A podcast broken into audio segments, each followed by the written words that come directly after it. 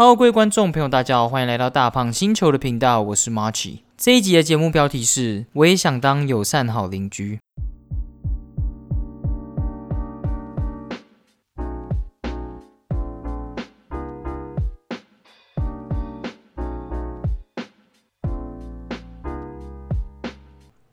Hello，不知道大家最近过得怎样？这是第三十五集。那假如你是看到这个标题点进来的话，那我相信你应该就知道今天这一集是要讲蜘蛛人。但是大家也不用担心，假如你没有看过，或者是你想要看都没有关系，因为这一集是一个无雷的点评，这样子就是我会有一个防雷线，那你只要在防雷线以前。跳出去就好，所以大家可以放心的去聆听。这样，我在前面都不会做什么剧透之类的，因为我觉得剧透蛮过分的。而且这个也要讲到，就是我在 YouTube 那边的预告，然后就看到下面有人，然后直接剧透说什么“哇，谁谁谁怎样，谁谁谁怎样”。我那个当下我就觉得蛮蛮生气的。但是我觉得这对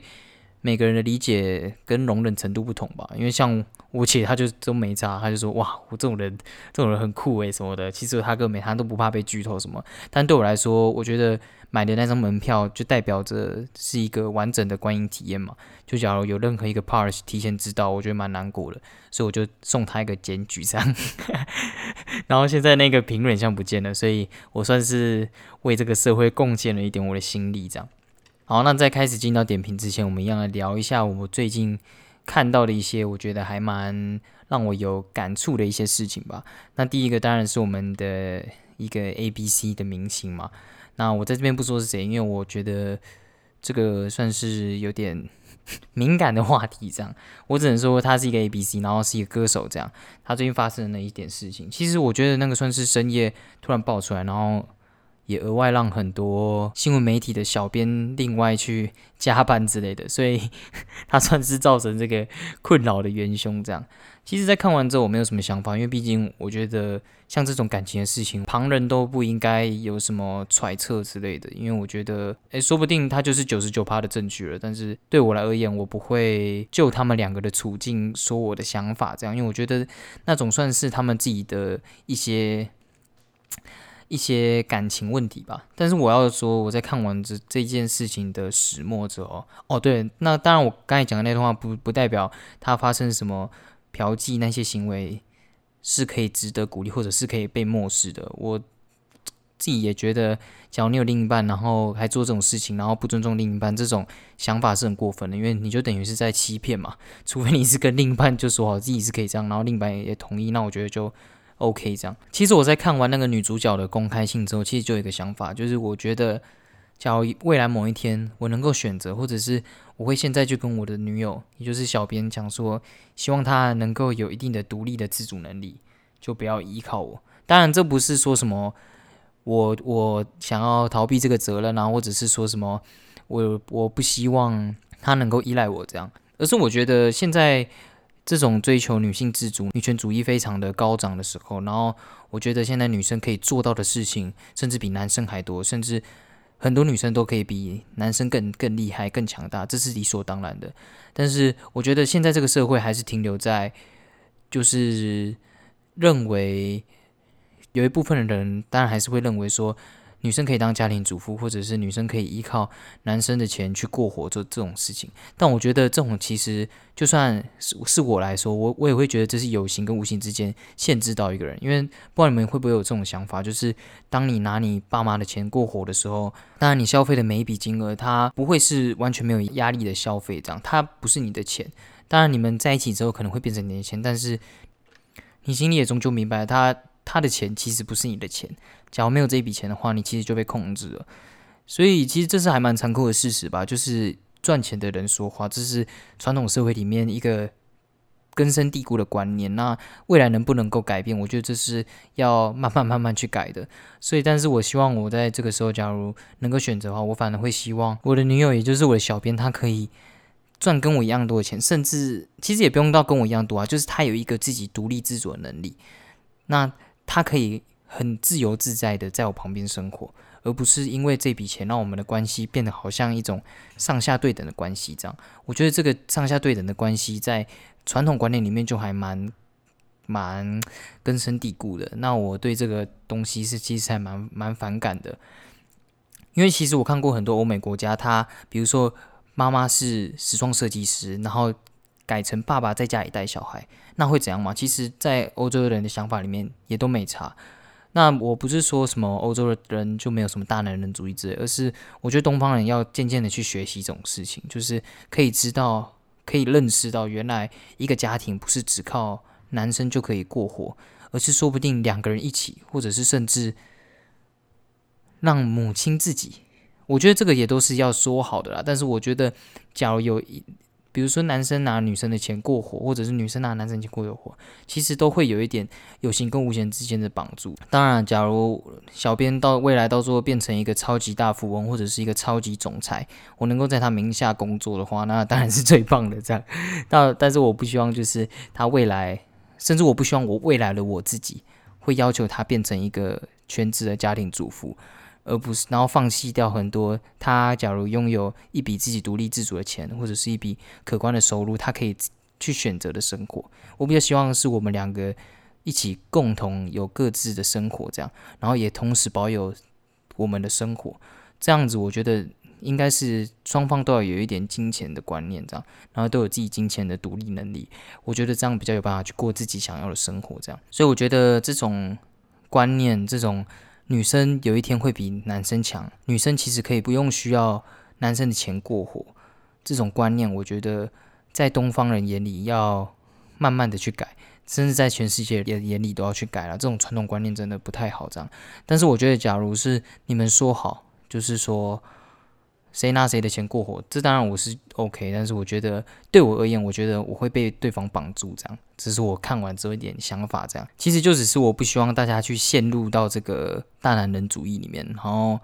我觉得这不是什么刻板印象，说什么女生不会欺负男生之类。我觉得我相信一定也有人拿了女生的钱，然后会感觉自己被绑住之类的。所以我觉得这这些都是说好的啦。假如你真的有办法拿别人的钱，然后不受到这种感觉约束的话，我觉得当然是 OK。但是我看完的想法，我觉得哇，假如是这样的话，我会希望未来的我们都可以拥有自己的独立的自主能力，这样。对，就是这样。看完之后的想法，当然其他我觉得都蛮推荐大家去看女主角的公开信的，就学到蛮多独立自主的想法，然后学到真的女权该怎么伸张，然后很有逻辑的一个批判。这样就是你看完之后会觉得到底谁对谁错，其实在这篇公开信里面其实也蛮理性的，就不会有什么很不好的批评什么的。然后他的从头到尾为什么他要做这件事情啊，他都说的非常的好，这样。但还蛮长篇的，不知道大家有没有那个时间，这样希望大家去看。好，那接下来就是公投。其实今天的录制的时间是十二月十八，那我没有去投公投，因为有一些时间上的关系就没有去投了。但是我觉得公投其实对我而言是一个还蛮还蛮重要的一个课题吧。就是我觉得公投其实是一个也算蛮决定性的一投票这样啦。因为大家可能会觉得说什么只有在选举那种会比较比较有可看性，然后公投反而就没有什么参考性之类。但我觉得其实我觉得慢慢这种观念要改，因为毕竟公投这种决定公众事务的地方，应该是要鼓励大家去投票之类的。所以我觉得，假如你有去投票，那当然是非常的棒啊。但是，假如你没有去投票的话，那下一次一定要记得去投票。这样，当然有人说像上次那个同性恋那个嘛，就是投完之后不会改变什么，互加盟的那个投票嘛，不会改变什么。其实我觉得那个是一个告诉这个社会的一件事情。但诶，当然我不是说这一次的。公投就没有办法决定什么，而是我想要举例的意思就是说，我觉得透过公投可以让大家更重视一项议题，或者是让每一个人知道目前大家主流的想法是什么，跟你有没有出入，然后你能不能去检讨自己的想法。当然，只要过了啊，不是你要的，你当然就只能接受嘛，就你也不能说什么。但是我觉得可以让你有这个反思，这样，所以我觉得还蛮鼓励大家去投票的。那我身边有蛮多人去投的，希望。真的有像他们一样的发展，这样。虽然我这时候已经开票已经开出来了，但是我这边就不讲公投之类的，因为我相信网络上有非常多关于公投的资讯，然后甚至瓜吉也有拍嘛，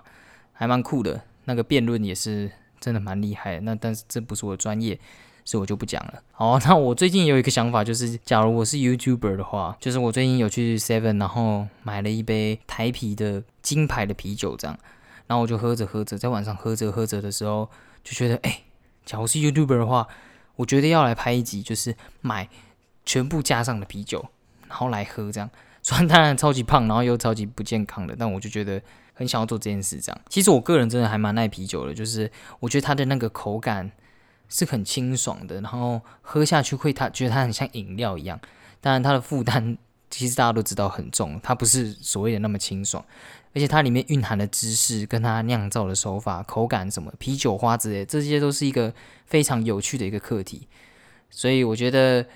大家假如有一天能够有机会去尝试 Seven Eleven 啤酒，哈，绝对不要只拿台啤什么的。虽然我是一个很爱台啤的人啊，之前大家都会说什么我台啤好苦哦，台啤是老人在喝的酒，但我其实就很喜欢那种苦后，然后有点甘甜的味道。当然，大家会说金牌不就是甜的吗？对，金牌是比较算是偏甜的，然后比较不会有那个苦味的。但其实我是比较喜欢经典的。而且经典还比较便宜嘛，四十一块，所以哎，真不能偷价格。所以我觉得大家假如未来有一天可以真的可以去尝试看看啤酒，而且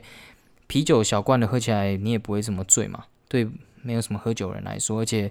它能够带给你的体验是还蛮不错的。那我在下一集也会再来提一下这个全品项的啤酒，因为我怕今天的时间不够。其实我啤酒真的还蛮酷的，我自己是会在那个。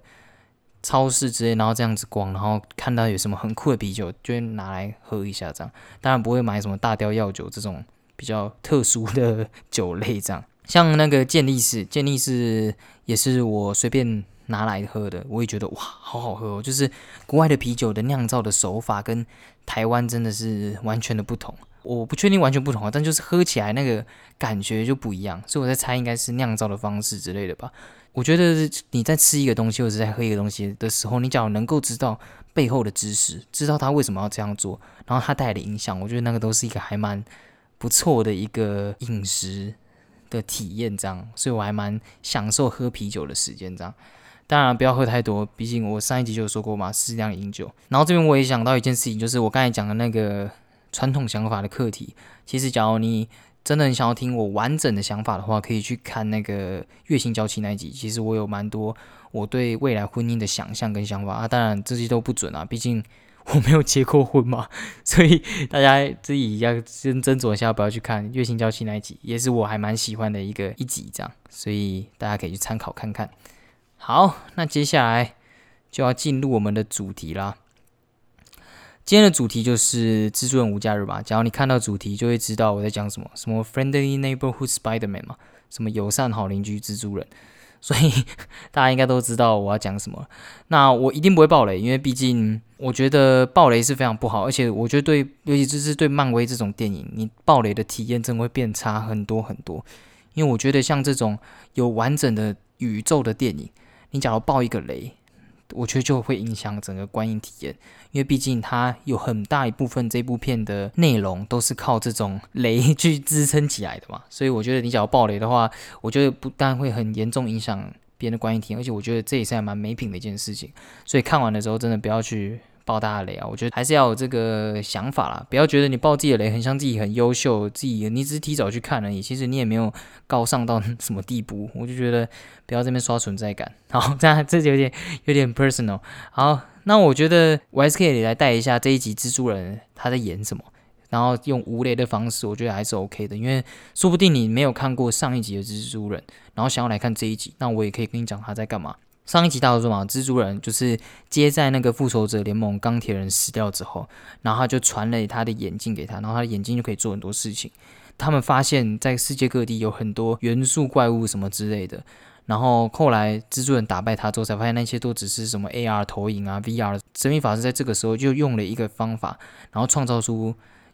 看起来像是蜘蛛人，直接把他杀死。他也直接公开了蜘蛛人就是彼得·帕克。然后故事就围绕在这边展开，所以我觉得你进去就只要，只要你是没有看过上一集的话，你就知道这件事情，然后进去就开始享受这部电影就好了哦。那我这边还是要讲一下，我用无雷的方式讲一下，我会觉得这部片的优点在什么地方。我觉得第一点就是场景制作，因为在预告里面就看到了嘛，奇异博士的登场，奇异博士就代表着他会有很多的空间呐，然后以及非常绚丽的法术，那这些当然就是场景的保证，而且我觉得奇异博士他都会把每个场景带到很宏伟的地方，或者是他的那个制胜所里面就有蛮多很酷的东西，所以我觉得奇异博士登场当然就是场景的保证。那我觉得也没有什么打斗类型很厉害啦，就是他们也没有什么真正打架，因为我觉得到后面的漫威电影有点像是神仙打神仙，然后有点科技了，所以当然你没有办法看到像上汽的那么厉害的打斗类型，因为毕竟上汽就是没功夫的嘛，所以我觉得我我觉得你可以去注意看看它的跟场景的互动，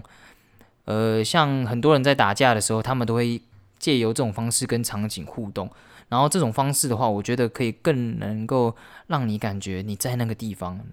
而且我觉得会让角色变得聪明一点。我觉得跟场景互动就蛮像电玩。我之前就有说过，你会感觉这个角色不会变得那么单一，他像是真的在那个地方，不像是这个塞了一场打斗这样。然后角色会变得比较聪明。对我觉得打斗不要让人一直。互相蛮干，这样也没有什么帅的地方。跟场景互动可以让他变得更聪明，这样。所以我觉得你假如是一个很喜欢场景互动打斗桥段的话，可以去给注意一下。这样好，那我觉得也要谈一下嘛，就是预告里面有出现之前旧的八爪博士那个电电人跟那个绿恶魔啊，这个应该就不算剧透了，因为大家可以去看一下预告，然后再进去电影院这样，你才可以大概知道他在他准备要演什么。所以我这边也不算剧透。那我觉得，身为以前的粉丝，其实看到这些人出现在电影面，还蛮感动的。而且，我觉得这也是为什么很多人会觉得这一集拍的非常好的原因，就是把这些都带回来嘛。因为真的很厉害，你要把哇，有十年了吗？好，应该很久了。就是能够把那些人带到现在这部电影里面，然后甚至让他保有这种高清的状况，我觉得真的会很感动。而且在那个时候，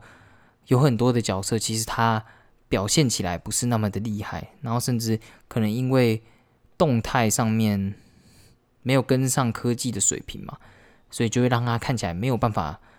变得那么完美，没有那么像漫画里面这样。但是我觉得现在在这部里面，他们每个人的做法、动机什么，其实这动机没有可能没有办法了，但就是他们的演出都十分的精彩，这样。而且我觉得因为科技的关系吧，就会让这些。演出上面需要科技感的敌人看起来会变得更屌，就是他的会更流畅嘛，所以当然就会让他感觉他真的是一个科学家这样。那我觉得要特别提一下绿恶魔的表现，真的非常的出色哦。我觉得之前的绿恶魔飞在天空上，然后看起来像什么蜥蜴吗？还是什么？就就很白痴啊，那个飞行看起来真的不太流畅。但这一集的绿恶魔真的表现的非常非常好，就是我觉得。算是担担当一个非常重要的角色位置，所以你只要很喜欢绿恶魔的话，可以去看绿恶魔。他的比较著名的攻击的手法也保留下来。然后我觉得厉害的地方就是这些以前的敌人，他们的元素都没有变，就是跟以前的电影一样，然后也都没有什么魔改之类的。所以我觉得这算是非常值得鼓励的地方。我觉得也是会让很多以前的粉丝。会感到感动的地方，所以我觉得这个可以特别讲一下。这样，那我觉得一定要提一下他们的演出方面嘛，就是他们的演出能力方面。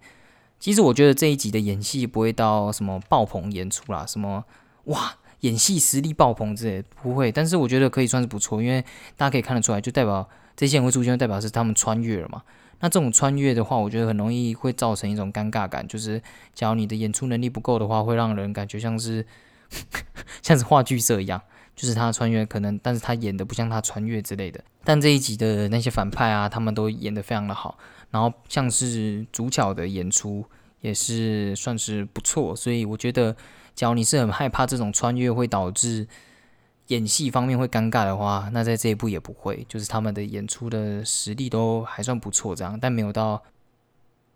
能够拿奥斯卡奖这种水平啊，没有到那么夸张这样。那我这边可以稍微提一下，假如你是非常喜欢蜘蛛人的话，我觉得你真的可以来看，尤其是从以前到现在每一集都有关注，甚至你就是蜘蛛人魂的话，你一定要来看。因为像我一个朋友，他高中就说他自己很像蜘蛛人，然后到处在那边爬来爬去，然后还为他的一些经典动作，那他当然就有去看。我觉得，假如你是很爱蜘蛛人的话，那你真的会。非常的感动，真的会觉得这一集超级超级屌。我觉得你假如只是看过上一集的蜘蛛人，但没有看过以前的蜘蛛人也没有关系，因为你不必了解这些反派，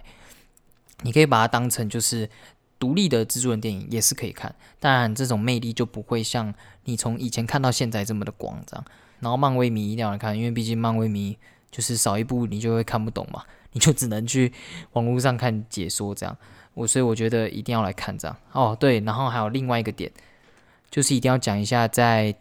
预告里面有出现八爪博士，代表有多元宇宙嘛。假如你是看洛基的人，那你当然一定会很熟悉多元宇宙这种东西。但你没有看到洛基也没有关系，我觉得多元宇宙也是一个很漂亮的一个点。所以你假如是喜欢这类题材的话，一定不要错过这部电影。这样，那我觉得特效跟音效这个也可以稍微提一下。我觉得围绕在三个敌人的特效跟音效太完美了，就是真的完全补足我之前小时候的那个缺憾。因为我小时候非常爱八爪博士，但我就会觉得他的触手没有很灵敏，这样，然后甚至他的那个什么核心嘛，还是什么熔炉之类的，就也没有到非常的科幻感。他甚至最后死去的手法也没有到非常的聪明，这样，所以我觉得有一部分算是补足了之前这种对反派的一些缺憾，这样。因为我觉得我是真的蛮喜欢蜘蛛人历代的反派的，就是都还蛮有特色的。虽然有一些真的我不知道在干嘛，但是八爪博士真的是我的最爱，这样。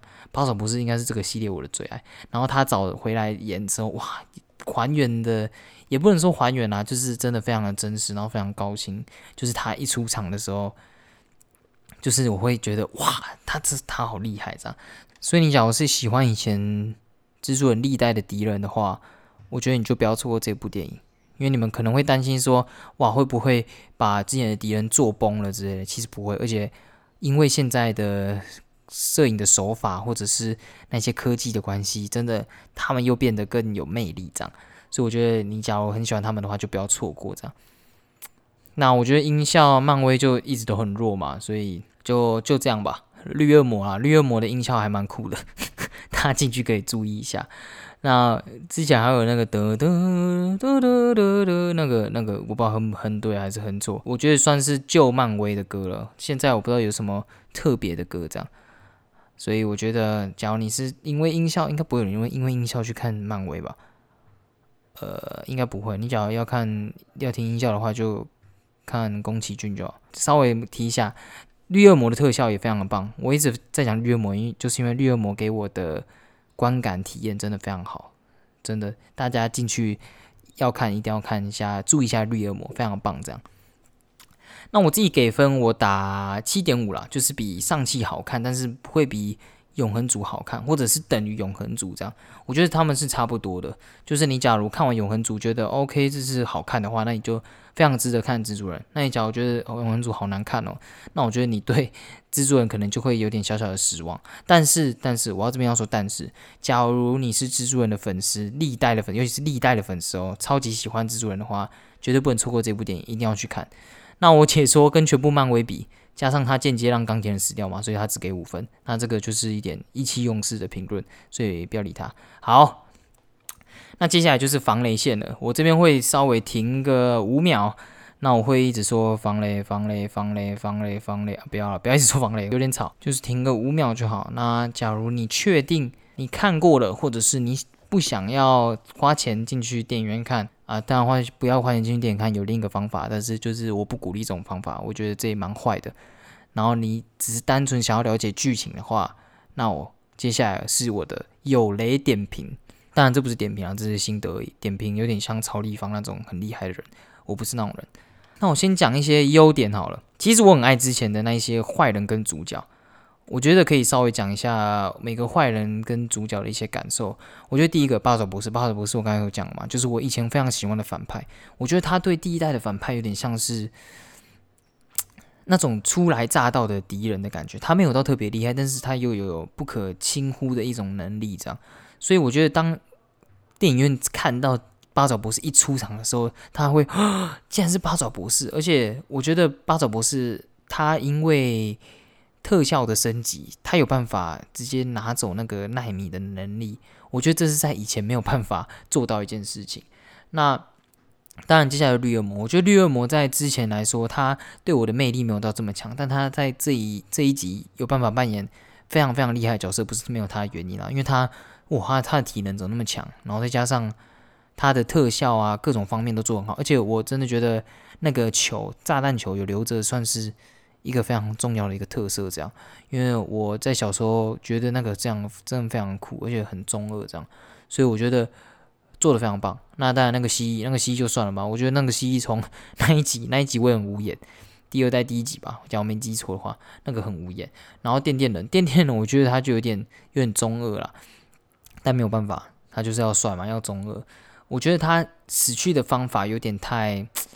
有点太没有道理了，虽然啊可以接受了，但是他我会预期他要再更强一点，就是他感觉可以把这个敌人的。能力再升华到另一个境界，这样。那我这边也要提一下，我会很喜欢八爪博士，在这一集又更喜欢的原因，就是因为他后来变得更好了嘛，而且他那个变好是很有道理的变好，然后他做的事情也很符合他的一些角色，这样我觉得非常棒。然后还有那个沙子的沙子人，其实他一直都是好人呐。那我之前在看沙子人的时候，就会真的会觉得这个角色很可怜，就是他其实其实都不是他甘愿的，然后他。很想要变成一个正常人，他很想要见他女儿吗之类的，所以我觉得看到沙子人变成真人的那一瞬间，我其实有被感动的。所以我觉得，然后他的特效，哎，但我我我不确定是不是他们故意保留以前的感觉。我觉得看起来沙子人跟以前差不多，就是看起来长相都差不多，然后能做的事情也差不多。我觉得唯一比较可惜的地方，就是他可以再带一个点，就是他碰到水，或者是有人用水弄他之后。可以把他击败这件事情，我就可以再可以再带一下，就可以让之前的粉丝又觉得啊，对，有发生过这件事，就是他是因为用到水才才这样嘛，就是我觉得可以有这个 part 这样，但没有也没关系，因为已经有太多人了，有太多戏份了这样。好，那我接下来讲一下出现的蜘蛛人，出现的蜘蛛人，我觉得我最爱的当然就是第二代的蜘蛛人，因为我觉得他那种很青涩的方面，当然第一代第一代的。剧本我觉得是最好的，然后人物我觉得是最鲜明的，但第二代我会觉得最最好看，就是这个人物最好看这样，当然不是说长相啊。第一代有点就我觉得有点象征着各个阶段的蜘蛛人，这一代当然最屁嘛，然后再来是第二代，再来是第一代。我觉得第一代很酷的地方就是他那种拍摄的手法，然后他一直很坚决的让自己不要公开，然后不要让自己。用自己的方式，真的很坚决，用自己的方式来报答这个社会，然后伸张正义这样。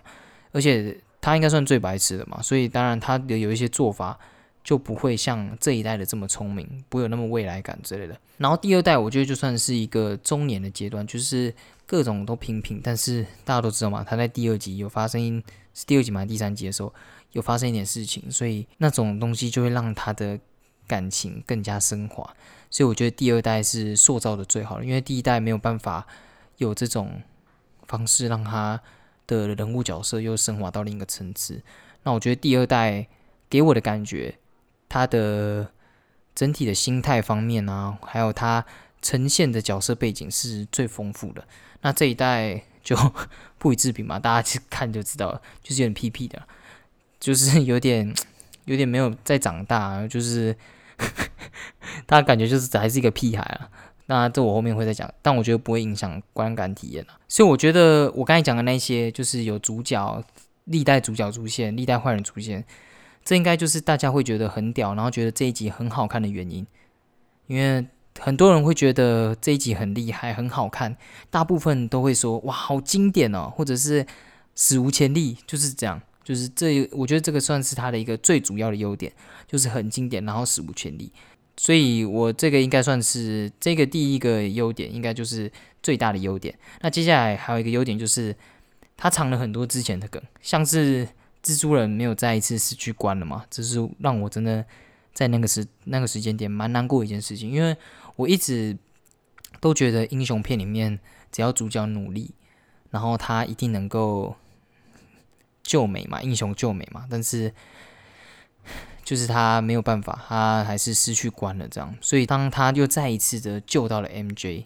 啊，但你知道是 MJ 啊，但是就是关，你你懂的吧？你懂你懂那个意思吧？大家应该懂我意思，就是他终于再一次救到了他的 MJ 的时候，那个感觉是还蛮感动的。就是而且他那个演员的表情也表现的非常好，就是他没有想到他这一次他有那个机会可以去做一次对的事情，虽然不是把关救回来。那个时候在看那一集的时候，我也会觉得那座灯塔算是我蜘蛛人整个系列里面最难过的一集。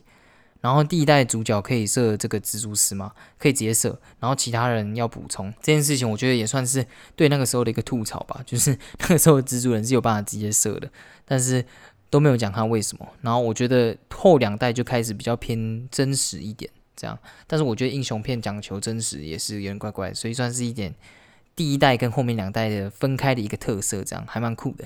然后和他的那个感情线，我觉得他的感情线大家可以去看。第一代蜘蛛人就会知道他在暗示什么。那我一度以为就是中间有个桥段，就是他说他有背伤，是因为他被那个那时候的那个猛算猛毒吗？就丢到那个钢管上面这样撞到。我我我记得有这个片段啊，但我不知道是不是在讲这个片段这样。然后当然还有那个很丰富的感情线跟那个开导这样。我这边要提一下那个开导的那个部分，就是我老实说我在看他们的三个蜘蛛人在开导主角那一段，真的还蛮感人的。就是有一种自己在跟自己对话的感觉。我觉得对英雄而言，英雄永远都是孤独的嘛。有复仇者联盟的时候，就是一群人跟他们很像的人，他们都天赋异禀，但是一样的，他们都不是正常人，所以他们当然没有办法找到跟自己很像的人。我觉得蜘蛛人所代表一个角色，就是他是最接近平凡人的英雄，但他还是一个英雄，所以我觉得。当那一段他们在互相对话的时候，可以看得出，就是三个蜘蛛人里面，这个蜘蛛人是最最青涩的，就是他还是陷入在愤怒里面，然后走过正在重演他们之前度过的这个轮回，然后每个人所提的假设跟他之前经历过的事情，就会让你不断的又联想到那个画面，就像班死掉嘛，然后还有关死掉，所以我觉得。在那一段的时候，我就可以明显感受出，三个蜘蛛人其实他们是有连结性的，他们不是为了要重现经典而故意让他们出现在一起，而是他们利用了两个，也不是利用啊，就是透过两个蜘蛛人，然后帮助这个蜘蛛人，这个屁孩蜘蛛人得到进一步的升华，这样，所以我看这一段的时候，我还蛮感动的。就是有一种，就是假如有一天我可以跟两个自己的复制人沟通，当然不要那个什么复制人想要偷捅我、取代我这种很恐怖的剧情，而是像这种的这种互相可以关心的这种，我会蛮感动的。就是因为我觉得大家都会说知己嘛，就是知知己，你懂那个意思吧？就是完全知道自己在想什么这样。但是假如有一个另一个你，另一个 Peter Parker，那个才是真的知己耶。我就觉得还蛮酷的这样的。那我那时候还以为他们会故意重现一下那个迷音的梗图，就是一一群蜘蛛人这样比一下，但没有，蛮可惜的，难过。然后我在看这一段的时候，就会想到我在看以前蜘蛛人的时候，我就还会记得那些他们说的那个时候，就像关那座灯塔掉下来，他明明就已经救到他了，但是震的那一下，然后把他震死，我就想说，为什么不要吸头？为什么为什么要这样？就是会很融入在那个里面。会记得他们以前的那种爱情史，会记得他们以前经历过的点点滴滴，就会觉得很感动，这样，然后就会知道哦，他们也是克服过来，然后他们现在正在帮助这个屁孩蜘蛛人要克服这件事情，这样，然后再要提一下梅婶，其实我觉得梅婶算是蛮难过的一件事情，因为毕竟梅婶算是目前漫威里面最正的梅婶吧，就是诶有有其他梅婶吗？其实我没有什么印象，就是。这个梅森算是非常经典的，这样就甚至还有人说什么 Tony Stark 喜欢他之类的，所以梅婶给我带来的观点，给我带来的一些印象都非常的好，这样。然后没有想到在这一集他往生了嘛，就是还蛮难过的。那其实这一段我也是蛮有印象，然后觉得非常非常的棒，这样就是我很喜欢这个桥段，就是梅婶其实就是被他害死，其实 Peter Parker 知道，然后梅森也知道。但是这个时候，梅婶还是说他没有做错，就一直跟 Peter Parker 说：“你没有做错，你没有做错，然后你有那个能力，一定要改变这个世界。”这样，所以我那个时候就觉得很很感伤。就是你也知道你做错了一件事情，但是那个人由衷的相信你，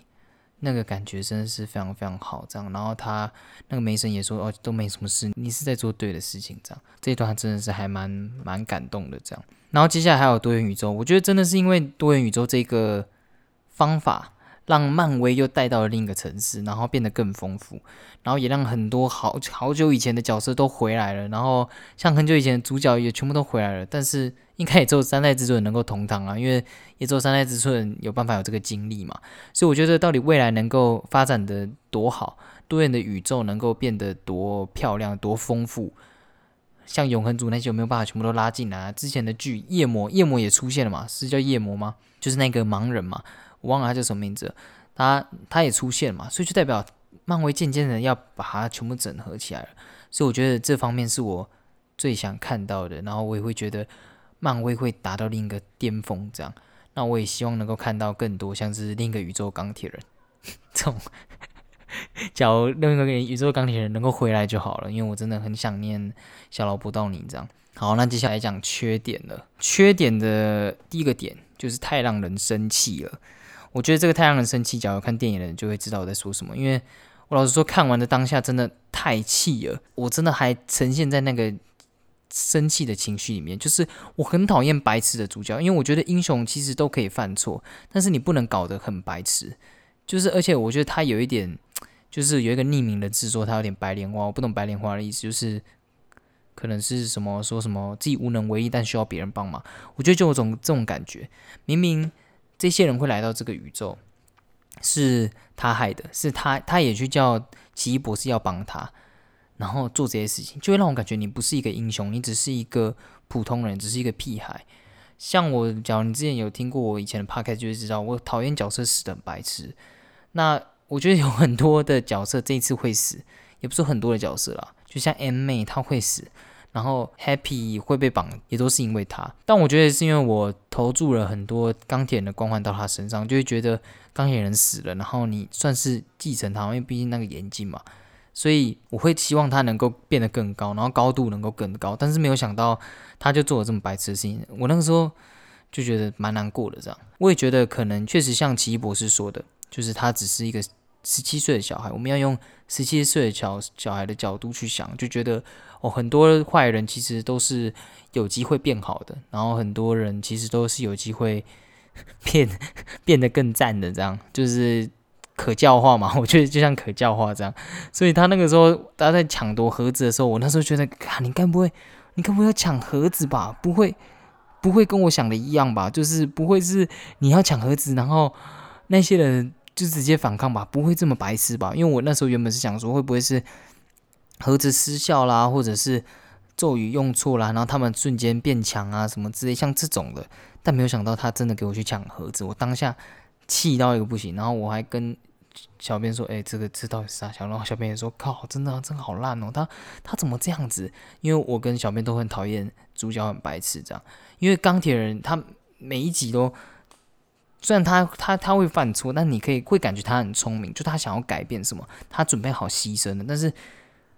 对我而言，就是我很讨厌没有能力，但是还一直想要做很多事的人，所以我就会很生气这样。然后这个情绪也在梅森死掉后变得更加强烈这样，因为确实梅森就是他杀的，但是 没没有人跟这个主角讲，没有人跟主角讲说对，就是你的错。大家全部所有的人都一直跟他讲说，对对对，这对你在做对的事情，这不是你的错，这是坏人的错。但其实。回到原点，他就只要按下那个那个键，或者是不要在别人施咒语的时候一直一直乱用它，我觉得就会有机会 变得更好。这样，所以我觉得是因为这个很生气的原因，让我后面很大的一个部分没有办法融入到这个电影里面，这样就会还在那个很气的感情之中。然后你当然看这个主角，你就会带有这种。很气的眼光去看，当然这在两个主角以前的主角出现之后就变好了一点，因为就会觉得哇，以前的主角好棒哦，就觉得现在这个主角真的好屁哦，这样。其实我觉得这也说不定是一个电影的手法，就是你只要用电影的角度去看的话，会觉得这个是可以接受的，而且确实不是每个英雄都那么的聪明。呃，就像我在永恒族提到的安吉丽娜·裘丽演的那个嘛，她也。也做了很多白痴的事情。就他那个算白痴吗？就是他也让挥拳头那个死等白痴，但他们都不是主角，所以你当然就不会投注那么大的想象在里面，就会希望他做很厉害的事情，这样。但没有想到他没有做很棒的事情，算可以这样讲吗？就是对他期待很高啦，对啊，应该这样。那因为我还没有做好失望的准备嘛，假如做好失望准的准备的话，就永远不会失望。突然突然讲一下里面那个，但我还是要说，就是我觉得蜘蛛人会做的事情，其实就是代表他这个阶段他还是一个人。人当然会觉得自己能够做很多事情嘛，尤其他又有那种英雄的特质，他当然会希望没有人死是最好的，就算他是一个敌人，他们不喜欢杀人嘛。那这也就是就是他具备英雄跟人的特质。因为人不会因为有人告诉你你要停止而停止，而是你要等到自己后悔莫及的时候，然后才发现哦，原来自己是错的，才会去停下来。就像玩玩那个股票嘛，有人跟你说，其实这时候可以停了，你当然不会停，当然会想要做更多的事情嘛，就是对别人有幻想，对别人有期待嘛。那 Peter Parker 我觉得就代表他在这个年纪该有的那个成熟度。所以其实我出电影院之后，自己又细想一下，然后在写这个 p 开始之前，我就做好。这种心理建设就是会觉得，其实这个剧本是可以接受的。虽然每一生死真的还蛮难过的，但是我是要说，最后真的很感人。就是我会一直讲钢铁人，然后会一直很怀念钢铁人这个角色，就是因为他真的做的很成功嘛。因为他让我真的感受到什么是英雄。我觉得他那个时候愿意牺牲自己，在那个复仇者联盟里面嘛，他愿意牺牲自己去拯救所有的人，就是一个很好的英雄的典范。我觉得英雄他。不一定是要是一个无惧之人，就是什么都不害怕的人，也不是你不能没有情感之类的，你当然可以有情感，因为你才会愿意去拯救很多人嘛。我觉得英雄是愿意牺牲自己去拯救众人的一个人，这才叫英雄。所以我会说，永恒族的那一些不是英雄，而只是永恒族。我觉得就是这个原因，他没有具备世人的那种特质嘛。当然他后面有了，说不定他这就是为他变成一个英雄的原因。所以我觉得在最后的时候，然后他希望奇异博士能够施法让大家忘记他，然后拯救这个世界的时候，我觉得是把整个剧情拉回平价的时候，就是我会觉得哇，开始变好看的时候，就是会让我感受到这部戏其实是有在活生生的展示他从屁孩变成英雄的一个过程。其实，在最后的时候，他走进那家店的时候，是我觉得所有。段落里面最让我感动，然后我觉得演技最爆棚、最让我难忘的一个桥段，就是他走进去，他看着这个他最熟悉，然后却不记得他的那个 MJ 嘛，然后他那个时候不是有准备一个纸条，他有有想要解释这个来龙去脉，甚至他的朋友进了 MIT，然后有很好的前途，这都符合他原本想要的期待，然后确实也发生了。但他却收回那个纸条，然后就一直看着 MJ，很像想说什么。因为 MJ 也感觉到，其实他很像跟这个人很熟悉，但是又不知道他是谁。这时候我就知道他已经变成一个英雄了。他不愿意再干涉其他，也不是说干涉其他人，而是他选择走上英雄这条路。英雄是孤独的嘛？他不愿意再像奇异博士说他的那样，过两种不一样的人生。当然，其实我们都知道，假如依照英雄片的惯例，他假如愿意去。解释愿意去做，他一定有机会挽回这个女主角，然后甚至让她记得他，因为毕竟他们之前那么的轰轰烈烈，然后他也知道他就是他最爱的人。但是我觉得就是这个点有好好的抓到我的这个心，因为假如是我的话，我不会愿意放弃我最爱的人，然后去改变这个世界。但是。Peter Parker 这时候选择做这件事情，选择不再去做无谓的赌注，选择不再过两种不同的人生，而是走上这条英雄、这条孤独的道路。我觉得这就是他挽回我这个漫威迷的时候，就是最感动的时候、最棒的时候。那这时候我也是应该要哭的，但我就太气了，也没有办法哭。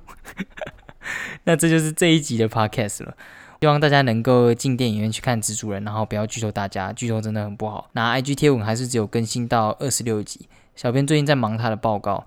我也不希望他毕不了业，但是他还是平常一直逛网吧，然后明明很闲，但还是不帮我做贴文，不知道为什么。希望他能早日归来。所以无聊可以刷刷我在各大平台的 podcast，说不定我就会更新了。下周礼拜天更新哦。那我是 Margie，拜拜。